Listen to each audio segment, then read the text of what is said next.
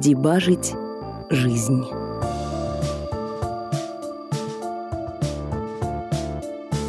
Глава восьмая. Парадная. 2 сентября 1996 года. Мы встретились с Женей и Андреем на площади Восстания и сразу нырнули в метро, на котором с пересадкой попали на станцию Парк Победы. Петербуржцы, видимо, все разом вернулись с дач, и была дикая давка.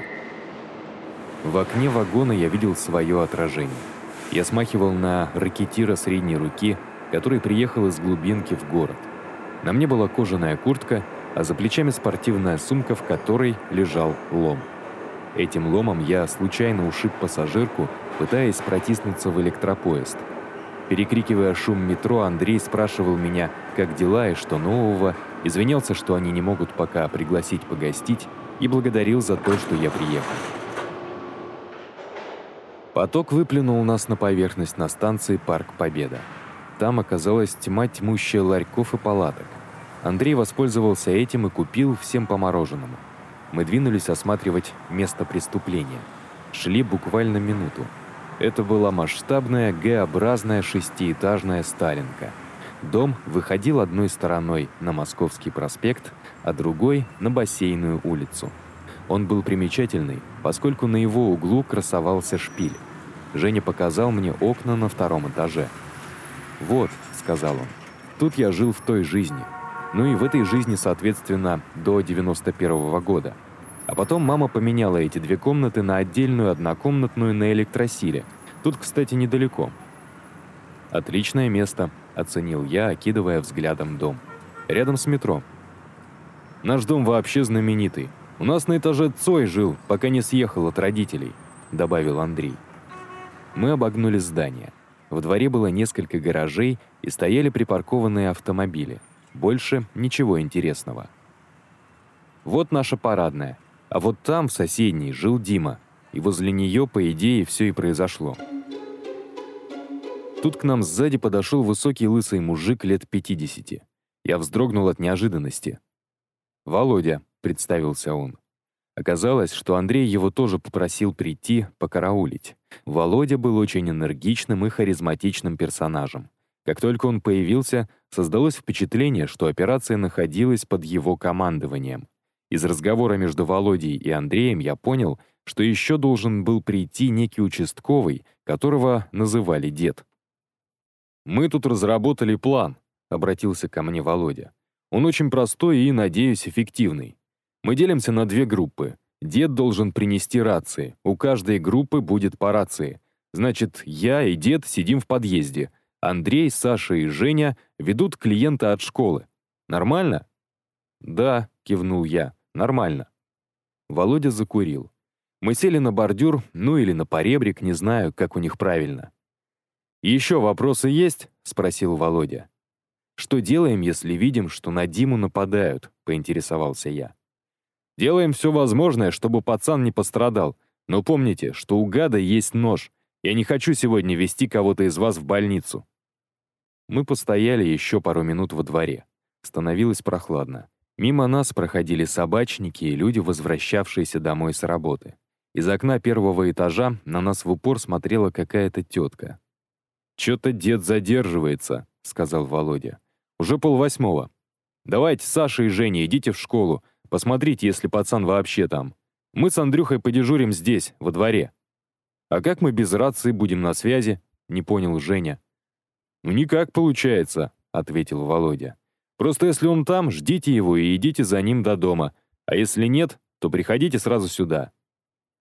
Мы с Женей пошли к школе. Я вытащил из сумки диктофон и включил запись. «Жень, я записываю. Как ты? Мы сегодня вообще не говорили». Нормально, в общем. Переживаю малость. Ты понимаешь, что буквально вот-вот будут убивать человека. И мы сейчас будем прямо менять ход истории. Это просто... Это просто в голове не укладывается. Я, конечно, уже многое менял, но не так э, резко, что ли. Понимаешь меня? Да, понимаю. Как ты, кстати, доехал? Ну, более или менее.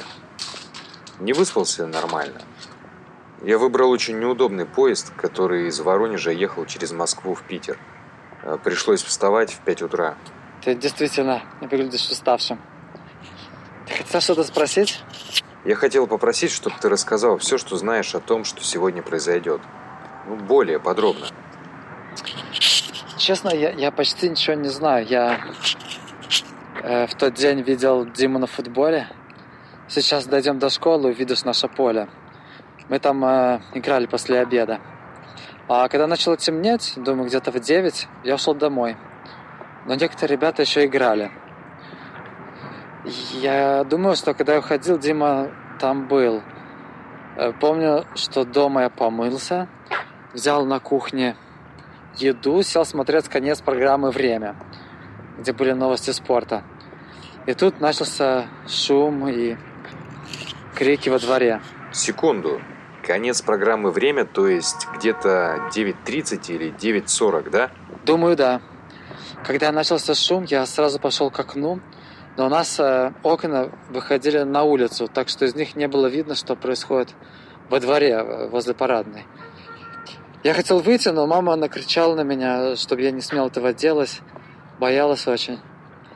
А потом уже минут через 20 я видел, как приехала машина скорой помощи. А уже когда ложился спать, зашла соседка и рассказала бабушке, что кого-то там пырнули ножом возле соседнего подъезда.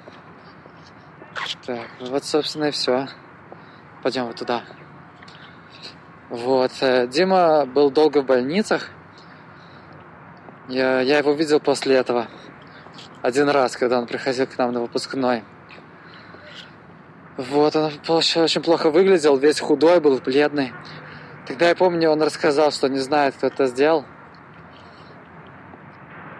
Вот, и там никого так и не задержали по этому делу. А он говорил, как именно это произошло? На него напали внутри подъезда, ограбили или как? По-моему, его не ограбили, но, честно говоря, не помню, ведь у меня аж 23 года прошло с тех пор. Не понял. Ну, для меня этот день был 23 года назад.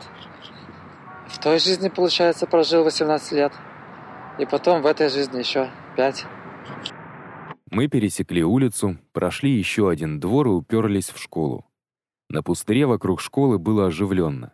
На футбольном поле тусовалась целая куча ребят разных возрастов и даже взрослых. Кроме этого, во дворе то тут, то там сидели компании подростков, пили алкоголь и громко общались. Я себя чувствовал некомфортно. Некоторые компании были весьма бандитского вида, и я не удивился бы, если бы у нас попросили сигарет или спросили, с какого мы района. По спине порой пробегал холодок. Мы как-то не в попад встали посреди двора. Я взглянул на Женю, чтобы понять, что нам делать дальше. Женя был растерян и заметно нервничал. На всякий случай я включил диктофон. Что делаем? А, подожди, я что-то... Что-то я не могу сообразить. Э, так, пошли вон. Выйдем на Фрунзе, а то как-то мы очень светимся. Сейчас пошли вот сюда. Оттуда виднее поле, и мы не будем особо торчать. Так. Что-то вообще не понимаю, что происходит.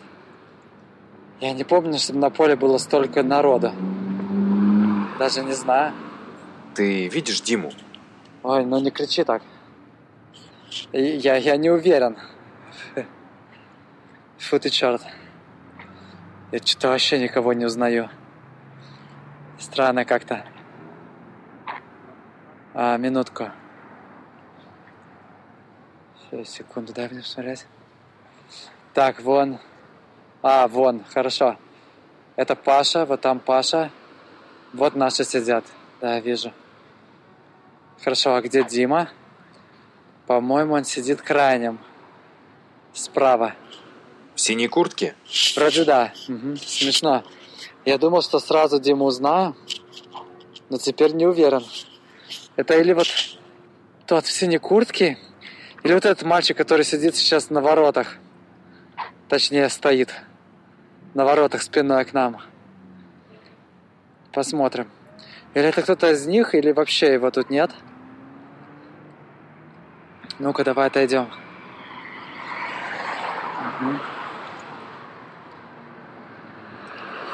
Вон, кстати, видишь, сбоку стоит парень в футболке Милана. У него перец погоняло. Он погибнет во второй чеченской. Может, мне стоит сказать ему не идти служить? Мы помолчали, и я временно выключил диктофон. Я посмотрел на часы. Было без десяти восемь. Нам предстояло ждать еще часа полтора. Чуть в стороне от поля лежала старая ванна. Мы ее перевернули и сели смотреть дворовый футбол. Это было весьма интересно, поскольку в игре было много смешных моментов, эмоций и конфликтов. В какой-то момент Женя встал и подошел поближе к полю. По-моему, он даже с кем-то поговорил. Когда он вернулся, я снова включил запись. Что-то узнал? Э, все понятно. Да, Дима в синей мастерке.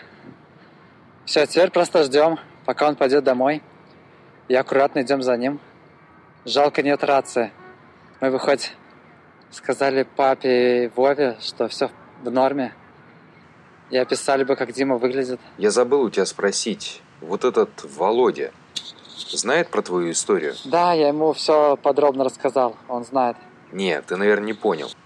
Я имею в виду, он знает про твою прошлую жизнь и так далее. А, да. Вова знает.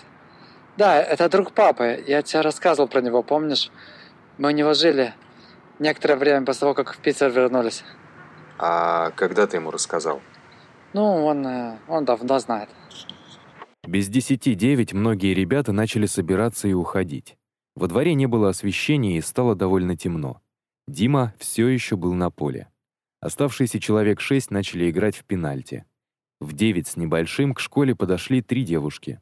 Дима дал мастерку одной из девушек и теперь в сумерках за ним было менее удобно наблюдать. Мы сидели наготове. У Жени был небольшой рюкзак, из которого он вынул телескопическую дубинку и показал мне. У меня в сумке был ломик, но я его пока не доставал. Минут через пять все начали прощаться. Наш объект вместе с высоким парнем в бейсболке и одной из девиц медленно двинулись через двор в сторону дома Димы. Мы встали и пошли за этой троицей на расстоянии метров сорока. Мое напряжение усилилось, руки вспотели. Я предположил, что парни могли подраться из-за девушки и внимательно следил за этим высоким футболистом. Вскоре выяснилось, что они шли не совсем в сторону Диминого дома, а куда-то еще. «Провожать девушку», — подумал я.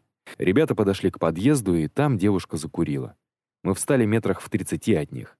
Пока все было спокойно. Девушка закончила дымить, пульнула окурок, обнялась с Димой и зашла в дом. За ней зашел Верзила. Дима один быстрым шагом пошел в сторону своего дома. Мы бросились за ним. Вот и все, момент истины. То, чего мы так долго ждали. Я взглянул на часы. 9.30. Точно, как говорил Женя. У меня все внутри тряслось от напряжения. До подъезда оставалось метров сто. Почти полностью стемнело, и людей во дворе не было. Из-за выступа дома я не видел, стоят ли Андрей и Володя возле подъезда или нет. Вдруг я увидел, как со стороны метро, то есть перпендикулярно нам, идут два крепких парня в кожаных куртках. Они должны были пройти рядом с Димой буквально секунд через 10. Эти 10 секунд длились целую вечность. Я был как будто парализован. Судя по всему, это и были гады, как их называл Володя. Они должны были пересечься с Димой еще метров за 40 до подъезда, где ждала наша засада. То есть нам с Женей надо что-то делать, я бросил взгляд на Женю. Даже в темноте было видно, что он был белый, как стена. Я на ватных ногах побежал ближе к Диме, пытаясь рукой нащупать ломик в сумке. Что мне было делать? Крикнуть ему бежать? Крикнуть на парней, достать ломик и размахивать им? И вот Дима и парни прошли буквально в двух метрах друг от друга, и тут ничего не произошло. Парни в кожанках просто спокойно прошли мимо вглубь двора. Дима же остановился и надел мастерку, которую до этого держал в руке. Мы с огромным облегчением встали метрах в десяти за ним. С той точки, где мы находились, был виден Димин подъезд, возле него никого не было. В тот момент я был ужасно рад, что наша часть операции выполнена, и теперь оставалось надеяться, что внутри парадной все нормально. Дима сделал еще несколько шагов по направлению к парадной, и я увидел, как из двери появился высокий и широкий силуэт Володи. Только я подумал, как все-таки мы слаженно работаем, как случилось совершенно непредвиденное. Из машины, припаркованной вплотную к дому, быстро вылез какой-то мужик. Кинулся на Диму и ударил его в область живота. Это случилось настолько неожиданно, что мы с Женей не успели даже моргнуть. Дима со стоном упал назад. Мужик буквально в два шага опять приблизился и нанес второй удар. На этот раз Дима кое-как защитился рукой. Только тогда я смог выдавить из себя что-то вроде «Стой!». Примерно в тот же момент я увидел, что Володя стартанул по направлению к мужику и Диме. Он был, наверное, чуть дальше от нападавшего, чем мы с Женей. Мужик заметил приближавшегося Володю и со всей мочи кинулся бежать в другую сторону, прямо на нас.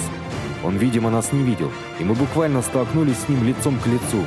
У меня в руках был лом, и я делал им, как мне казалось, устрашающие движения. Но мужик не обращал на меня никакого внимания. Он пару секунд с каким-то удивлением посмотрел на Женю, а потом помчался в бок, в сторону двора. Медленный и тяжелый Володя побежал за ним, но эта попытка была обречена на провал. Я хорошо рассмотрел нападавшего. Почему-то я его сразу охарактеризовал как студента. На вид я бы дал ему лет 25, он был одет в какой-то пестрый свитер. Кроме того, у него были глубокие залысины, которые сразу бросались в глаза. Мы видели, как Дима, схватившись за живот, ковыляет к подъезду. «Пойдем, поможем ему», — хриплым голосом спросил я. «Нет, бежим к метро, быстрее!» — прокричал Женя. «Если нас тут увидят, будут вопросы, что мы здесь делали!» Мы завернули за угол и быстро зашагали к метро. Нам навстречу в сторону двора шли запоздалые жильцы микрорайона. Я пытался спрятать лицо. «Хорошо, что люди идут», — шепнул я. «Смогут помочь парню». «Да», — сказал он. «Хотя, надеюсь, папа помог уже». Мы дошли до метро. Большинство торговых точек уже закрылось. В первом попавшемся ларьке я купил Балтику-тройку и одним махом выпил ее. Не полегчало. В голове был бардак из совершенно разных мыслей. Во-первых, я был шокирован тем, насколько точно все предсказал Женя. Во-вторых, чувствовал стыд за то, как плохо мы сегодня отработали. Как мы не подумали о машинах? Это же элементарно! И как мы растерялись в нужный момент. И тут, в основном, претензии ко мне. Будь я решительный, я бы вполне смог уберечь Диму. Вовремя крикнуть, кинуть лом. А что я сделал? Ничего. «Слушай», — оборвал мои мысли Женя, «если нас задержат, придерживайся такой версии. Ты приехал к нам в гости в Питер, мы хотели показать тебе, где мы жили, а когда шли обратно, наткнулись на какую-то разборку шпаны». «Хорошо», — согласился я. «Но нас видели до этого много людей. Видели, как мы во дворе стояли, в школе». «Ну да, стояли.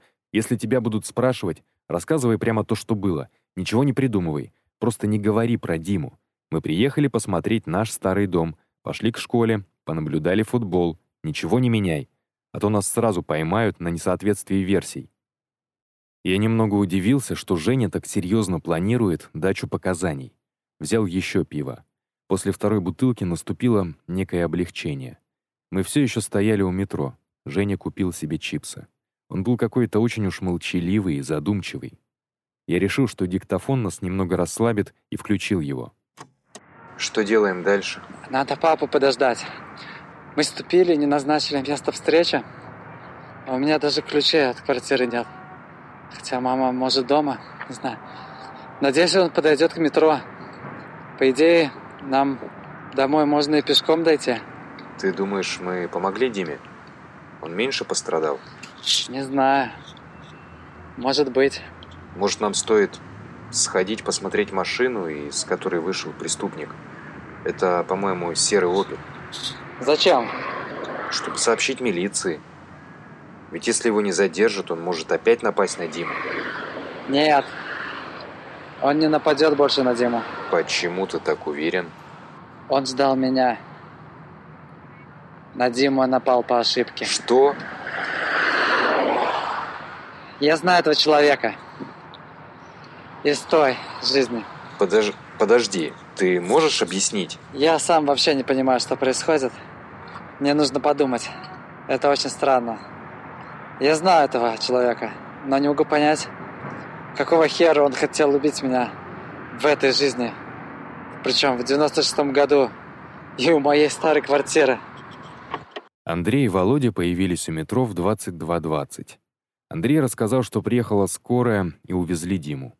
По его словам, у Димы одно ножевое ранение в верхней части живота и большой порез на руке. Андрей пообещал, что завтра узнает в больнице, как у него дела. Как я и предвидел, Володя бандита не догнал.